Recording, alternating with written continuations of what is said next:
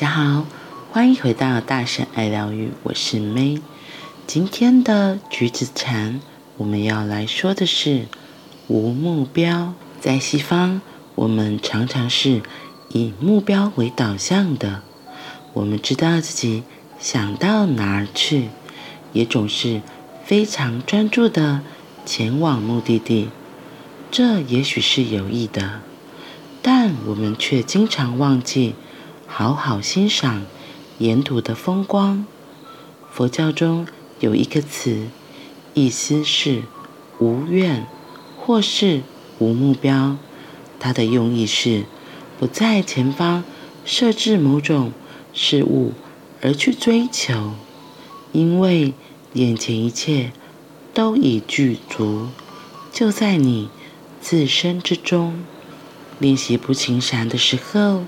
我们并不是要努力到达任何地方，只是平静、快乐地迈步向前。如果我们一直想着未来，想着我们渴望体证的东西，就会错失自己的步伐。禅坐也是一样，我们只是为了享受禅坐而禅坐。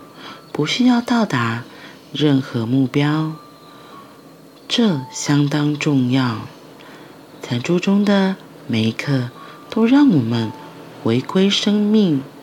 在整个禅坐的时间中，我们应该用享受禅坐的方式坐着。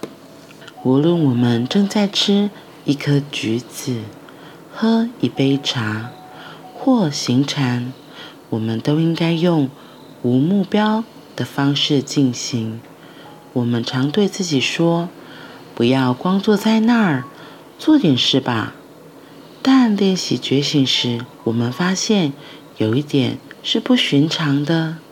相反的做法可能更有帮助。不要光做事，坐下来吧。偶尔，我们必须停下来。才能看清楚。起初，停下来可能看似一种对现代生活的抵制，但其实不是。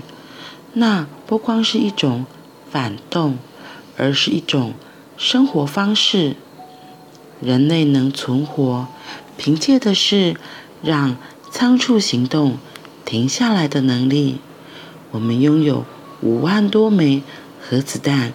却无法停下来，不制造更多的核弹。停下来，不只是停止负面的东西，也是让正面的疗愈能产生。那是我们练习的目的，不是逃避生活，而是体验与证明生活中的快乐是可能存在的，无论现在或未来。快乐的基石是正念，快乐的基本条件是我们察觉自己是快乐的。如果我们对自己的快乐没有自觉，那就不是真正的快乐。牙痛时，我们知道没有牙痛有多幸福，但当我们不受牙痛之苦时，我们还是不快乐。没有牙痛是非常愉快的，其他还有许多有趣的事。可是不练习正念，我们就无法体会这些乐趣。当我们练习正念，终会珍惜，并且学习保护这些事物，好好守护当下此刻，我们就守护了未来。为了将来的平静而努力，即是为了当下此刻而努力。今天橘子禅说的是无目标，这个无目标，其实对我们现在人冲冲冲，然后讲求效率、讲求结果，是非常抵触的。然后我就想到。刚好现在疫情又来到了一个高峰，然后你还记得吗？从前年开始，全世界因为 COVID-19 这个疫情造成了许多人们不得不停下来，真的是像这里说的停下来，而是停下来，回到我们自己，回到我们自己的内心。一开始，因为为了要预防疾病的传染，所以很多工厂都停工了。然后，台湾是到去年才开始有三级警戒这个状况发生。我还记得那时候，因为刚开始，所以大家都会乖乖在家里。然后，因为一开始我们还是要上班嘛，我要出门上班的时候，就发现路上的人真的少了一大半。就平常是塞车的时段，你就发现哇，比周末出来的车子还少非常多。那真是一个非常特别的时期。甚至后来有人拍了纪录片，记录当时的状况。你能够想象，在巴黎铁塔，在凯旋门，竟然没有半个人，真的很有意思。然后也因为这些。工厂的暂时休息，许多的空气污染也都不见了。大自然好像重新能够深呼吸，地球有了重新喘息，然后自我疗愈的机会。然后我看到还有很多人，因为都在家里的关系，也有机会可以更靠近彼此。我们平常都在外面忙忙碌碌，上班呐、啊、上学呀、啊、赚钱呐、啊，很多其他向外的生活，也在这个时期开始，像打了暂停键，然后回到自己的家里面。然后他这里就说，其实这个停下来，看似是对现代生活的抵制，其实不是。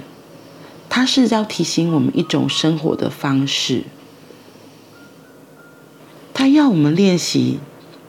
这里说的，让我们停下来之后，不是要逃避生活，而是要体验与证明生活中的快乐是可能的，无论是现在或是未来。我觉得那一段时间，还有最近又开始的这个，因为台湾。最近的疫情又开始有高峰起来，所以呢，又开始有线上课程。对于家人来说，生活形态又要重新调整。可是，我觉得也因为这个时间，我自己跟女儿，跟去年到现在，有她已经长大了，她多了一年嘛，多了一岁，整个感受真的完全不一样。她也更会表达她许多想法，然后。也会更直接的说出他的观点是什么，因为这样的机会，我们两个相处在一起的时间也更多。COVID-19 带给我们的事情的发生不会只有负面，一定会有它的另外一面，是要让我们可以看到，我们可以学习的。所以，也像他这里说的。牙痛的时候，我们知道没有牙痛有多幸福，但我们不受牙痛之苦时，我们还是不快乐。没有牙痛其实是非常愉快的，生活中也有很多有趣的事，我们大家可以透过现在这个时间点，好好来找到自己快乐的来源。然后可以享受这些生活的乐趣，像我自己就很喜欢，可以跟女儿在我们家后面散步，或者是开着车带着她，然后听她分享很多她自己的看见，这些好像是多出来的时间。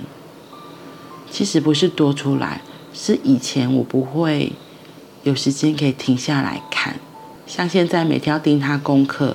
以前都是他下课之后安亲班就接去了，那安亲班老师当然会盯着嘛，然后所以我对他的作业我就不会特别的在意。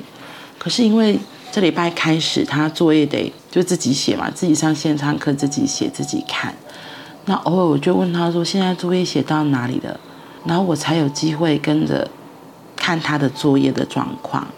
我才发现他真的成长很多，他真的很聪明，他会知道老师今天交代的东西是什么，然后他什么还没有完成，他也知道。